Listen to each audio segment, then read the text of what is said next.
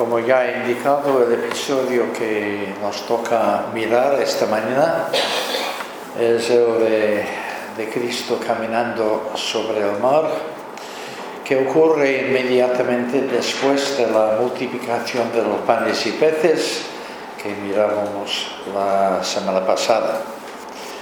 Así que vamos a leer el texto en Marcos capítulo 6, empezando en el versículo 45.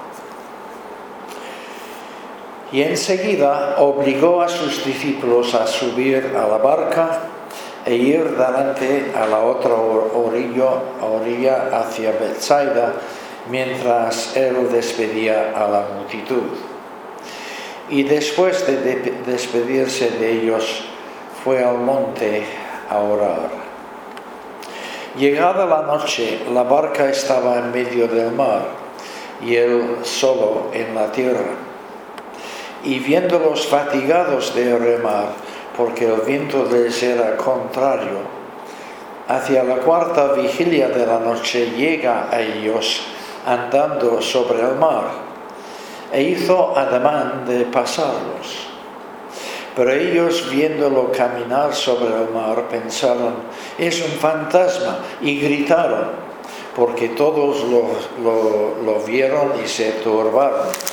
Pero enseguida él habló con ellos, les dice, tened ánimo, yo soy, no temáis. Y subió junto a ellos en la barca y se, se calmó el viento y se asombraban en gran manera, pues no habían entendido lo de los panes, sino que su corazón estaba embotado.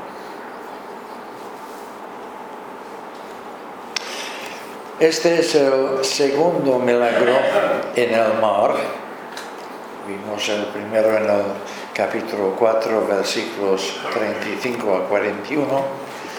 Y es el tercero que revela la autoridad de Jesús sobre las fuerzas de la naturaleza.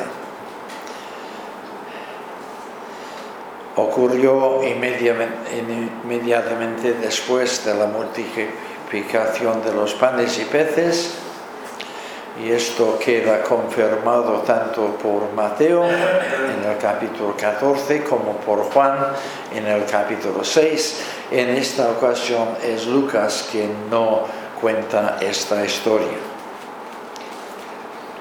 Para Marcos, la relación estrecha entre el milagro de los panes y el milagro de caminar sobre el mar es muy importante Prueba de ello es que su conclusión al final del episodio no es que los discípulos no habían entendido la autoridad de Jesús sobre el mar, sino sorprendentemente que no habían entendido lo de los panes. Y quizás debamos discernir otra conexión más entre estos dos milagros. Ya hemos visto que la multiplicación de los panes nos recuerda la provisión de maná en el desierto por Dios a través de Moisés. Ahora el caminar sobre el agua puede entenderse como la equivalencia del paso de los israelitas por el Mar Rojo. Veremos más adelante algunas citas que confirman esto.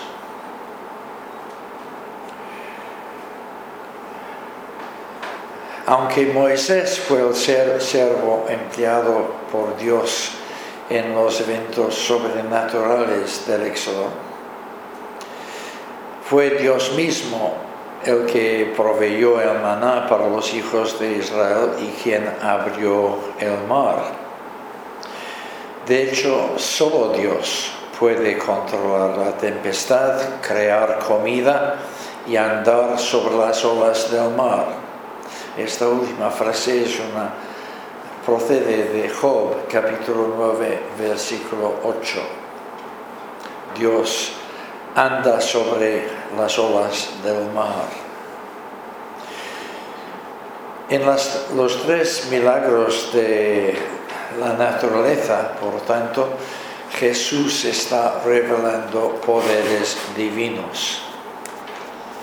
Lo que los discípulos parecen no alcanzar a ver es que uno mayor que Moisés está con ellos. Según nuestro texto, nada más acabar la alimentación de los cinco mil, Jesús enseguida obligó a sus discípulos a marcharse. Enseguida obligó. Sugiere urgencia y sugiere que los discípulos no querían marcharse.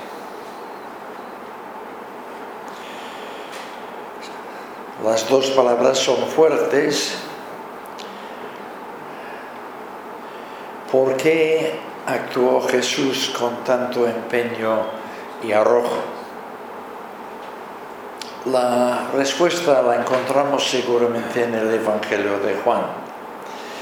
Al comprender la naturaleza milagrosa de la multiplicación de los panes y peces, la multitud quiso hacer que Cristo fuera rey. Había una movida monárquica allí en medio. Y lo último que quería Cristo era que los discípulos que ya tenían ideas equivocadas sobre Jesús y su mesiazgo, se uniesen al fervor de la multitud, eh, queriendo hacerle rey en aquel mismo momento, porque las ideas monárquicas de, los, de, la, de la multitud y de los discípulos eran erróneas. Jesús efectivamente era rey, era el rey pero no conforme a conceptos políticos humanos. Y Jesús tenía que enseñar esto. Cualquier intento de coronarle en aquel momento habría sido muy prematuro y falta de entendimiento. Y seguramente Jesús despachó de esta manera a los discípulos a fin de impedir la colaboración entre ellos y la multitud en este intento. La frase siguiente, para ir delante a la otra orilla hacia Bethsaida, ha dado, mucho que, que hablar a los comentaristas recordemos que lo más probable es que en este momento Jesús y los discípulos y la multitud se encuentran al este de Bethsaida en la orilla del mar de Galilea, um, al norte del mar, uh, cerca de la desembocadura del Jordán, en el tramo norte. Están al este de Bethsaida. Ahora Jesús los envía delante de él para cruzar el mar hacia Bethsaida. Pero si Bethsaida está ahí al lado, hay dos soluciones posibles. Bueno, supongo que hay más. Una es la invención de otra Bethsaida. Ah, esta es la típica solución que se ha dado durante muchas décadas, ah, porque Juan habla de Bethsaida de Galilea y de hecho Bethsaida Julia, ah, que era el nombre de la ciudad que, estamos describiendo, ah, al este del Jordán, en la desembocadura, no pertenecía a la Galilea controlada por el tetrarca Herodes, sino pertenecía al territorio de Felipe. Y los comentaristas estos eh, suponen que Juan no habría dicho Bethsaida de Galilea si la referencia es a Bethsaida Julio, Julia. Entonces, suponen que existía otra Bethsaida en las cercanías de Genesaret y Capernaum, que ahora ha desaparecido, pero sabemos que en aquel entonces la costa occidental del mar de Galilea estaba mucho más poblada que, en la actualidad. Así que la existencia de este pueblo es posible. Entonces Jesús les envía a la otra Bethsaida que está cerca de Capernaum, al otro lado del lago. La otra posibilidad es, es que no es necesario inventarnos una segunda Bethsaida si están al este de Bethsaida, casi forzosamente tienen que pasar por Bethsaida si van a cruzar el mar. Van a pasar al lado de la ciudad de Bethsaida. Y algunos comentaristas señalan que es posible que la instrucción explícita del Señor fue que los discípulos se dirigiesen a Bethsaida y que, lo esperasen allí. Él iba a despedir a la multitud, pero después de despedirla, él iría caminando hasta Bethsaida para coger la barca con ellos y luego proceder al otro lado del lago. Esta explicación, que también parece un poco forzada, sin embargo, explicaría cómo es que muchas horas después de haber enviado a los discípulos, porque los envió cuando todavía era de día, aunque bastante tarde en el día. Sin embargo, eh, en el segundo, siguiente momento les encontramos en el mar a la cuarta vigilia, que empezaba a las 3 de la mañana. Así que han pasado quizás 5 o 6 horas ya en el mar remando. Eh, y sería mucho más comprensible si hubiesen esperado un tiempo en Bethsaida y al ver que no llegaba el Señor, entonces después de unas horas haber decidido seguir hacia la otra orilla. Bueno, esto es muy complicado y no añade nada espiritual a nuestra meditación, pero ahí está para que vosotros decidáis. Una segunda Bethsaida o una estancia en Bethsaida Julia antes de seguir.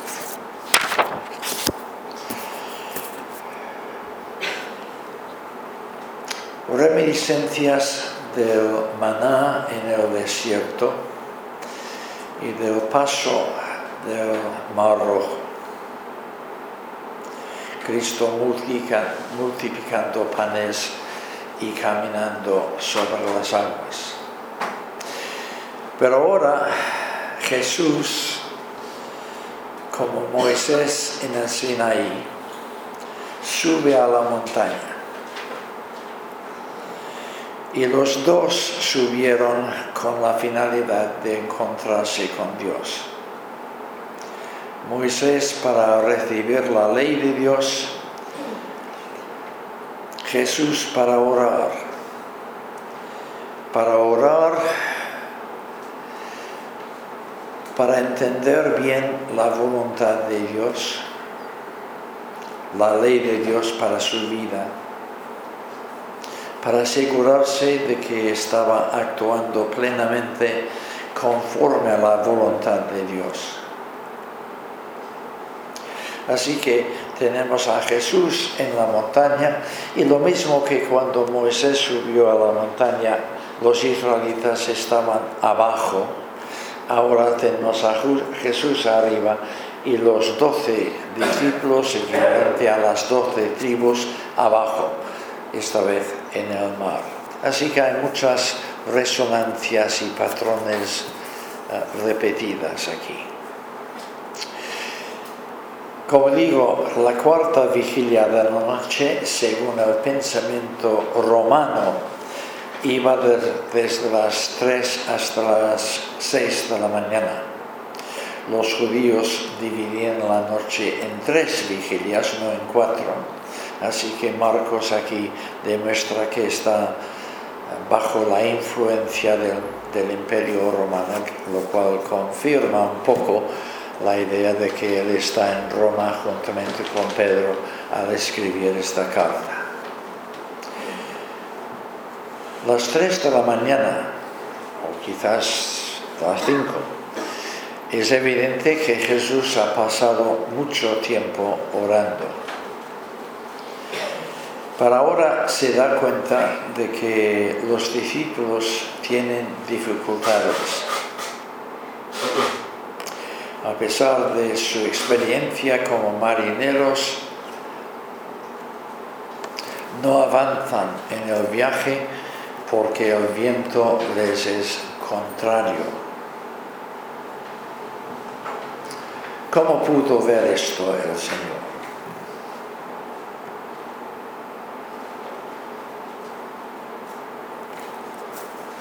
Porque el texto da a entender que Jesús les vio, viéndolos fatigados de remar. Bueno, si eres de tendencia de enfatizar la divinidad de Cristo, dirás que lo vio porque Él ve todo. Si eres de tendencia de enfatizar su humanidad, ofrezco la siguiente posible explicación. Desde la montaña se ve fácilmente al mar. De noche no tanto, pero si hay luna llena, em, entonces es posible que los viera. Ah, pero dirá alguien, era una noche de tormenta. Bueno, había mucho viento, pero el texto no habla nada de nubes ni de lluvia. Así que es posible que con luna llena Cristo allí está viendo a los discípulos ramando, pero no avanzando para nada. Y ve que hora tras hora están allí remando y no avanzan. Y entonces es cuando él decide intervenir. Decide ir a su socorro, a su salvación. El texto mismo no indica que estuviesen en peligro de perecer, como en el, caso del capítulo 4, pero sí que indica que todos sus esfuerzos humanos eran inútiles. Y para poder llegar a ellos, Jesús camina sobre las aguas. Este milagro, como otros que hemos visto, indica claramente que Jesús estaba ejerciendo poderes divinos. El texto que he mencionado de Job 9.8 lo confirma. También Isaías 43, 16, que dice que en el Éxodo Dios abrió camino en el mar y sendero en las aguas impetuosas. Ahora, el Hijo de Dios está haciendo lo mismo, aunque de una manera diferente, no separando las aguas, sino caminando sobre ellas. Está haciendo algo que solo Dios puede hacer.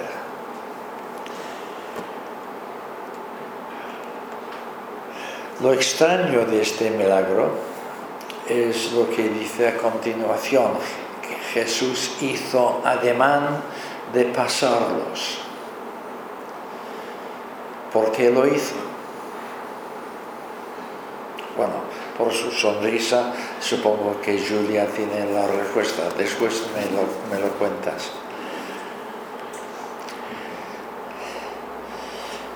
Estaba esperando que ellos, al reconocer que era Jesús, le pidieran ayuda o como mínimo le dieron la bienvenida a la barca. Esta es la explicación normal que se han dado los comentaristas. El propósito era probar y por la prueba fortalecerles la fe. Dios es poderoso para socorrer al que no se lo pida pero quiere que se lo pidamos y mostremos así que somos conscientes de nuestra necesidad y que deseamos recibir su ayuda. Pero hay otra posible explicación ah, que a mí me atrae. Jesús les pasa por delante porque en aquel momento está manifestando su gloria divina. Y es típico del Dios del Antiguo Testamento, al revelar su gloria, pasar por delante. Cuando Moisés pidió que Dios le mostrara su gloria, recibió la contestación, yo haré pasar mi gloria delante de ti. Aunque solo verás mi, espalda. Pero esto de pasar delante está presente.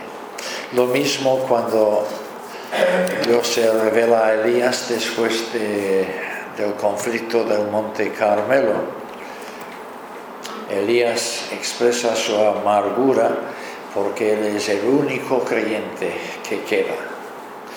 Dios corrige esta impresión y luego le dice, sal fuera y ponte de pie en el monte delante de Yahvé. Y aquí Yahvé pasaba delante de él. Estos textos son Éxodo 33, 19 y Primero de Reyes 19, 11. Dios es un Dios que muestra su gloria pasando por delante. La sorprendente acción de Jesús, por tanto, puede haber sido que para que los discípulos tuviesen la oportunidad de reconocer su gloria divina si solamente hubiesen tenido ojos para ver. Pero lejos de esto, lejos de ver la gloria de Dios, ven un fantasma.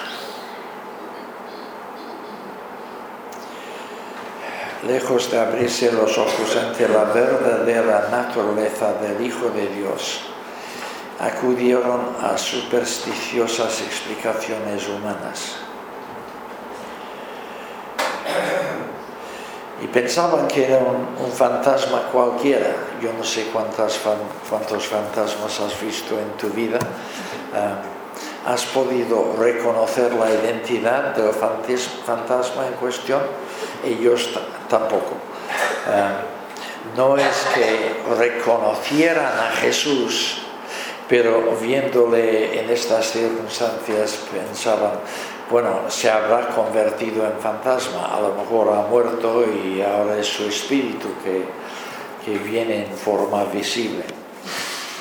No, consideraba, consideraban que era un fantasma precisamente porque no lo reconocieron. Y me imagino que la torpeza de los discípulos habrá decepcionado al Señor. Ellos han presenciado milagro tras milagro. y todavía no perciben quién verdaderamente es. Están confinados dentro de la prisión de sus propios prejuicios humanos, bajo la siniestra influencia de temores irracionales. Y esta clase de confinamientos no es un lugar cómodo. La prueba de ello es que al pensar que Jesús era un fantasma y al ver que se iba acercando a la barca, primero lo vieron y este detalle es muy importante, porque esto no es una alucinación de uno o dos, es que todos lo vieron. Luego se turbaron y finalmente chillaron de miedo, porque la visión conduce al pánico y el pánico se exterioriza en gritos de terror. A veces tratamos las supersticiones humanas como cosas graciosas. Otros justifican las supersticiones como una manifestación del talante de una determinada cultura o nación pero en realidad la superstición es una señora tirana y cruel que llena a sus seguidores de momentos de miedo indecible. Y es una terrible lástima cuando esta señora sigue encadenando a los que supuestamente han sido librados por Jesús.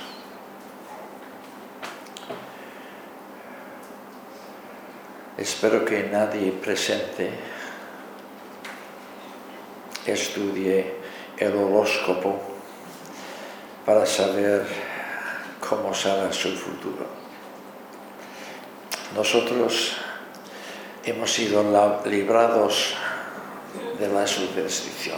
Por lo tanto, pasamos tranquilos por debajo de las escaleras no, nos, no pensamos nada cuando un gato negro corre por, delante de nosotros. Ah, vivimos en una casa con número 13, tan panchos. Ah, la superstición. Jesús consuela a los discípulos por medio de frases de consuelo. Tenad tened ánimo, no temáis. Y por identificarse a sí mismo, yo soy. En realidad, las frases de consuelo, tened ánimo, no temáis, contienen una ligera reprensión. Tened ánimo delata que los discípulos han permitido que el miedo los hunda. No temáis, afirma que son víctimas del miedo.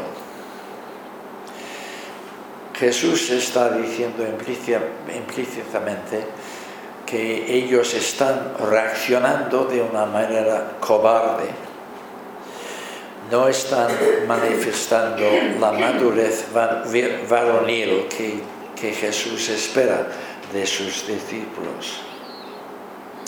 ¿Qué hacer con la frase yo soy?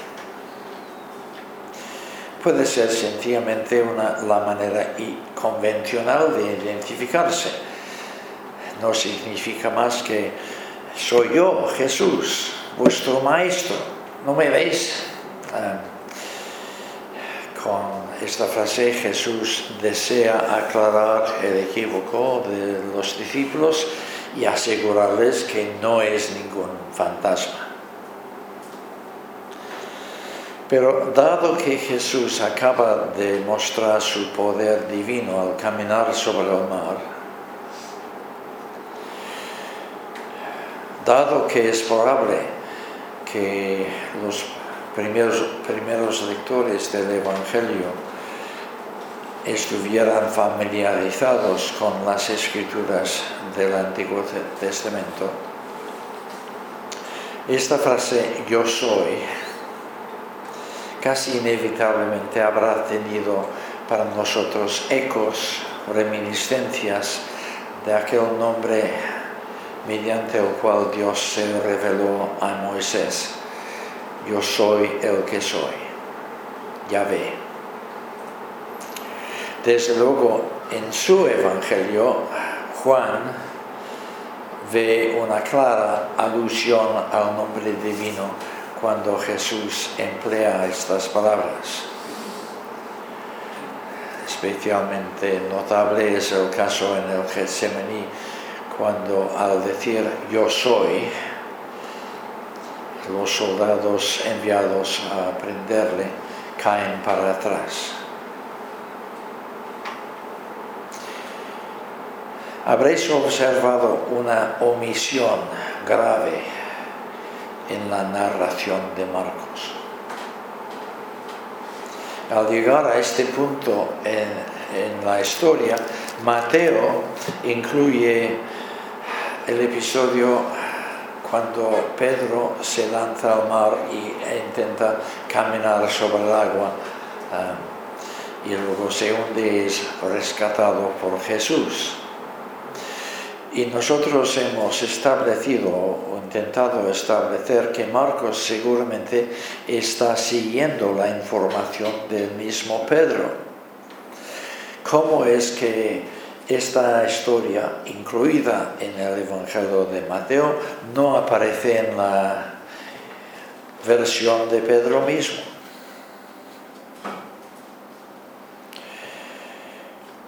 Algunos comentaristas han puesto en duda el que Pedro fuera el informante de Marcos a, causa de esta omisión. Yo opino justo lo contrario.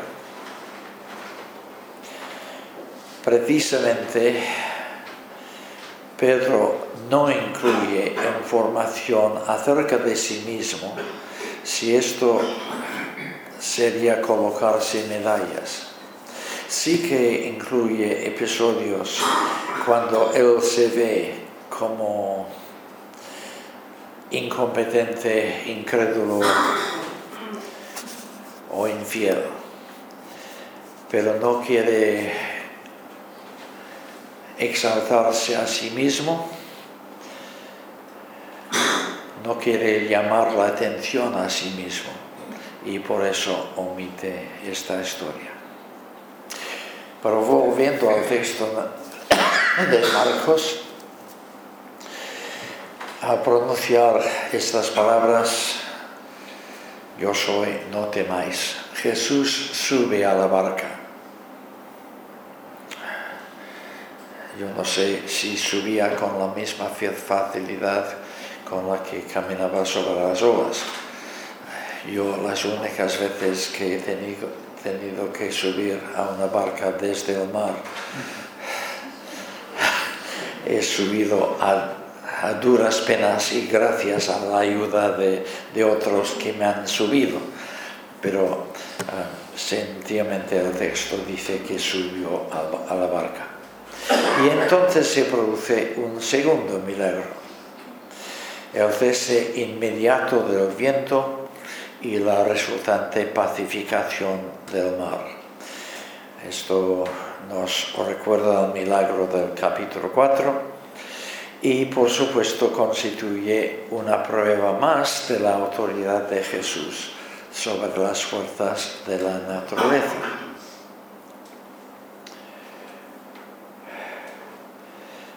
El caso presente no es tan grave como el caso anterior, porque entonces los discípulos estaban en peligro de perecer y Jesús les salvó la vida. Ahora solamente están en peligro de no, no llegar nunca a la otra orilla por, por la fuerza del viento. Pero Jesús interviene en casos extremos de vida o muerte y también en casos que Él quiere allanar sencillamente el camino de sus seguidores.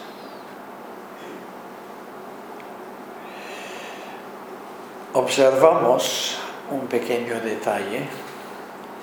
Cuando Jesús caminaba hacia los discípulos, Él no calmó el viento.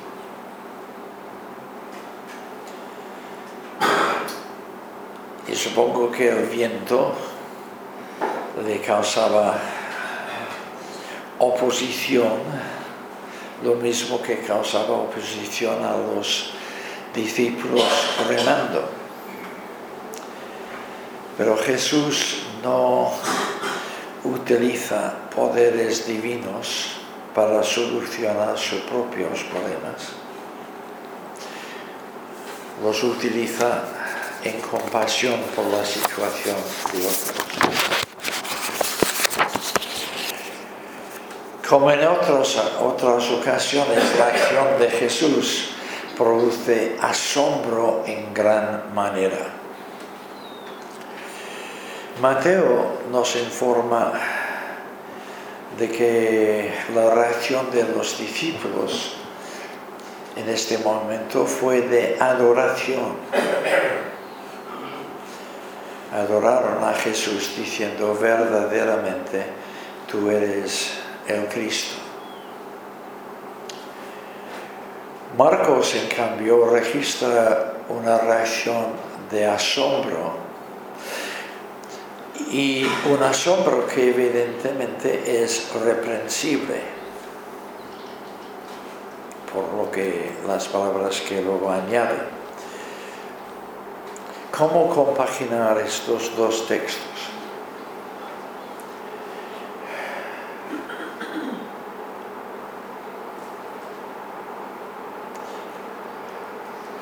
Puede ser que algunos discípulos manifestaron asombro positivo y otros asombro incrédulo.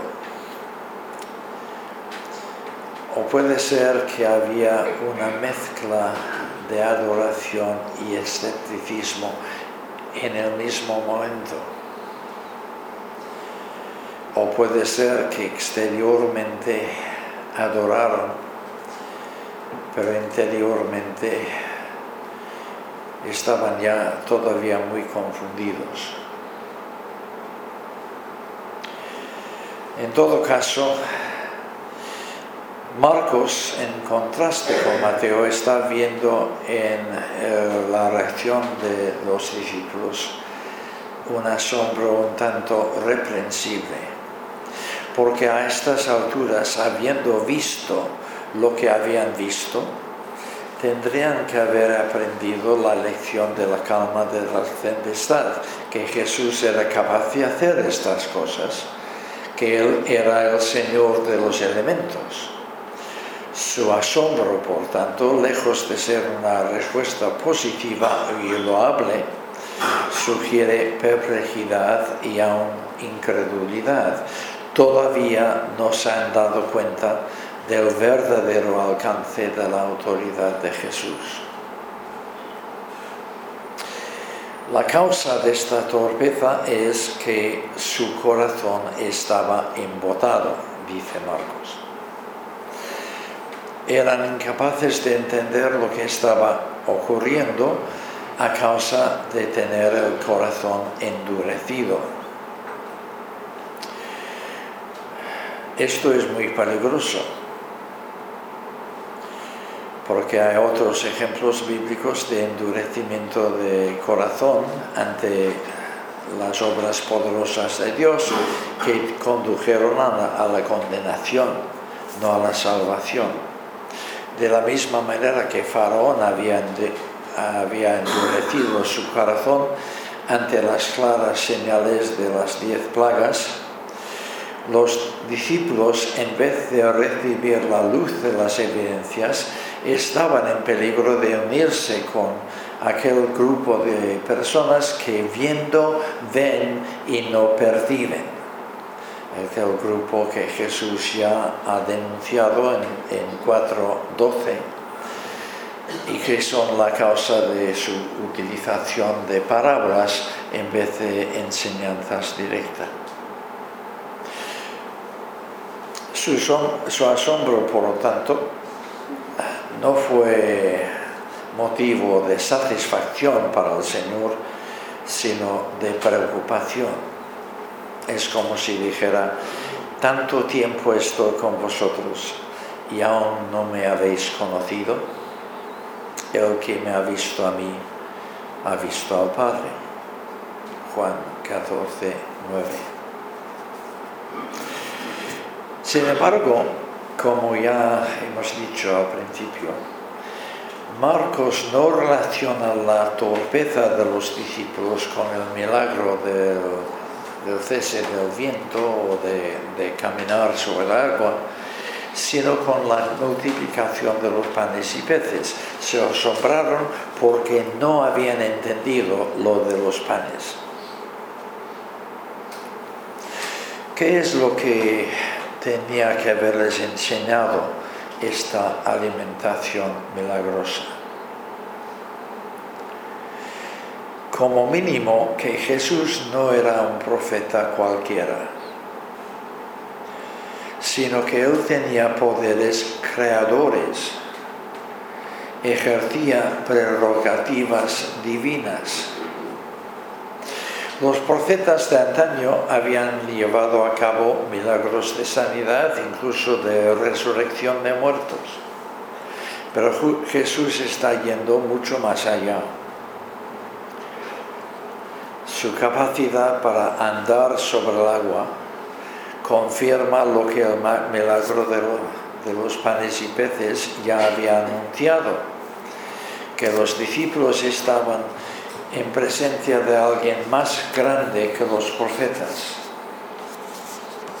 Y puesto que los dos milagros tenían reminiscencias mosaicas, tendrían que haber comprendido que allí había alguien más grande que, Moisés y que algo más grande que el éxodo estaba desarrollándose delante de sus ojos. Por tanto, la historia acaba con palabras que indican la limitación y la poca fe de los discípulos. Varias lecciones. En primer lugar, lo más obvio, el caminar sobre el mar revela el asombroso ejercicio de poderes divinos por parte de Jesús. Marcos sigue contestando a su, su pregunta. ¿qué hombre es este? Jesús está dando abundantes evidencias de su dominio sobre las fuerzas de la naturaleza. Dice un comentarista, el énfasis principal aquí es cristológico. La autoridad divina de Jesús es el centro de la narración cuando una vez más exhibe su poder sobre la naturaleza. Al igual que Dios oya las olas del mar y atraviesa el mar en el Éxodo, así que Jesús camina sobre el agua hacia sus discípulos. De forma similar, al igual que Yahvé pasa por delante de Moisés y Elías para revelar su gloria, Jesús revela su autoridad divina pasando por delante de los discípulos en la barca. Así que, primera lección, el poder divino de Jesús. Segunda lección, a pesar de ejercer autoridad divina, Jesús parece necesitar el fortalecimiento de la oración. Despidió a los discípulos y a las multitudes expresamente con la finalidad de poder subir al monte a orar. Desde el momento de su encarnación, Él se hizo hombre a todos los efectos y dependía del Padre como nosotros para su sostenimiento, su dirección y su fortalecimiento para el ministerio. Es ocioso intentar especular acerca de lo que habría pasado si Jesús no hubiese orado, pero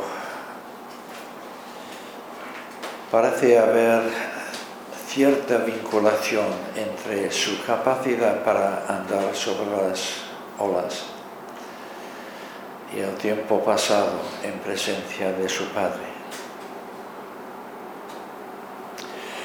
Tercera lección. Tenemos esta hermosa escena. Jesús en el monte orando y los discípulos luchando con el viento abajo en el mar. Es toda una ilustración de tu situación hoy. Jesús, nuestro sumo sacerdote, intercediendo por nosotros en el cielo, y nosotros zarandeados por el viento y las olas en el mar de este mundo. Pero Jesús socorriéndonos en esta situación. Cuarto lugar, la ayuda prestada por Jesús no se limita a la oración al enterarse de la situación precaria de los discípulos, él se apresura a unirse con ellos. Y históricamente la Iglesia ha sacado de esto dos lecciones. Las expreso en términos de dos citas. A lo largo de la historia de la Iglesia, este pasaje se ha entendido como el rescate, de Cristo en las tormentas de la vida. Aunque tenemos que ser cautos y, no alegorizar demasiado pasajes como este, los retos a los que los discípulos tuvieron que enfrentarse realmente son análogos a los retos espirituales y físicos de nuestras vidas al igual que los discípulos remaron hora tras hora sin conseguir avanzar, a veces a nosotros nos parece que los vientos de la vida tampoco nos llevan a ninguna parte. En tiempos como estos Jesús viene a nosotros con palabras de ánimo.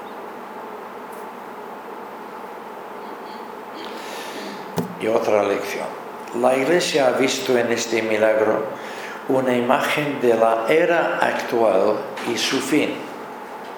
Jesús en el monte representa a Cristo en su actual ministerio en el cielo, intercediendo por el pueblo. Los discípulos representan a sus siervos azotados por las tempestades y pruebas de la vida. Pronto volverá al Salvador a por los suyos, los librará del peligro y la angustia y los conducirá a salvo a la costa celestial. ¿Habéis captado estas dos lecciones? A mí me parece que son un poco incompatibles entre sí. Si entiendes la ilustración de una manera, ¿cómo justificas también entenderla en, en, la otra manera, pero vosotros podéis elegir. Y finalmente, los discípulos, hombres falibles, de poca fe, muy torpes. Aquí los discípulos se nos presentan como hombres supersticiosos y endurecidos. A pesar de las múltiples revelaciones del poder de Jesús, siguen reaccionando con torpeza entregándose al, miedo, mostrándose incapaces de aprender lecciones espirituales fundamentales. Si no hubiesen presenciado ya las señales y los milagros de Jesús, entonces serían naturales su impotencia ante el viento, su terror ante el fantasma y su ceguera espiritual.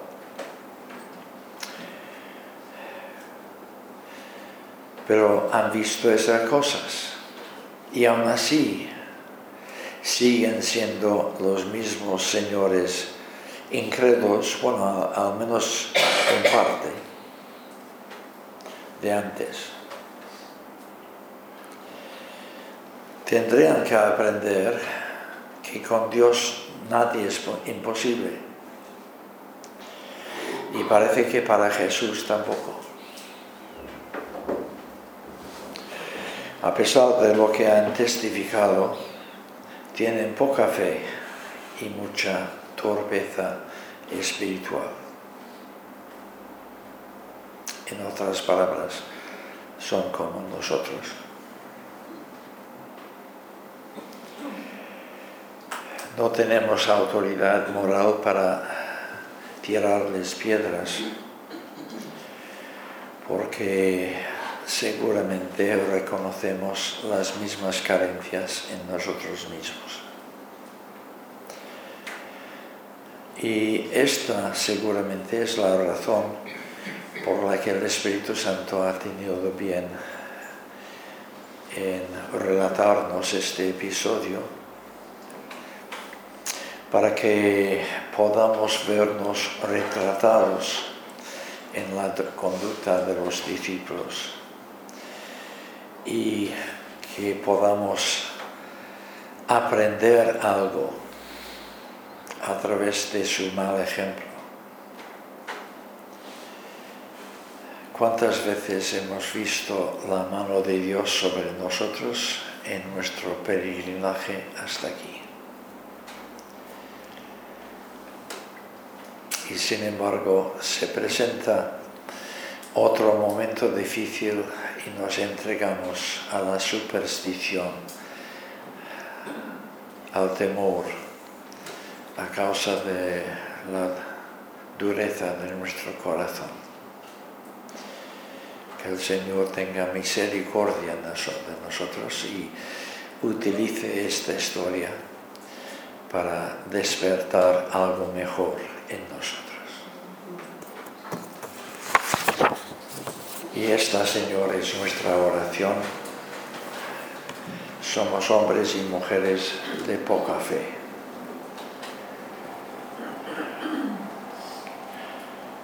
Creemos, pero tenemos que pedir ayuda a nuestra incredulidad. Estamos en medio de las tormentas de esta vida. El viento, la corriente nos echa para atrás.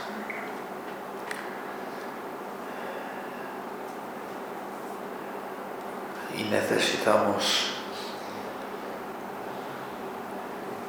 la comunión de tenerte a ti en nuestra barca para poder alcanzar la otra orilla. Y pedimos esta mañana una ayuda para cada, uno, de nosotros individualmente y queremos pedir los unos por nosotros que nos des esta ayuda para que todos podamos alcanzar la meta. En el nombre de Jesús.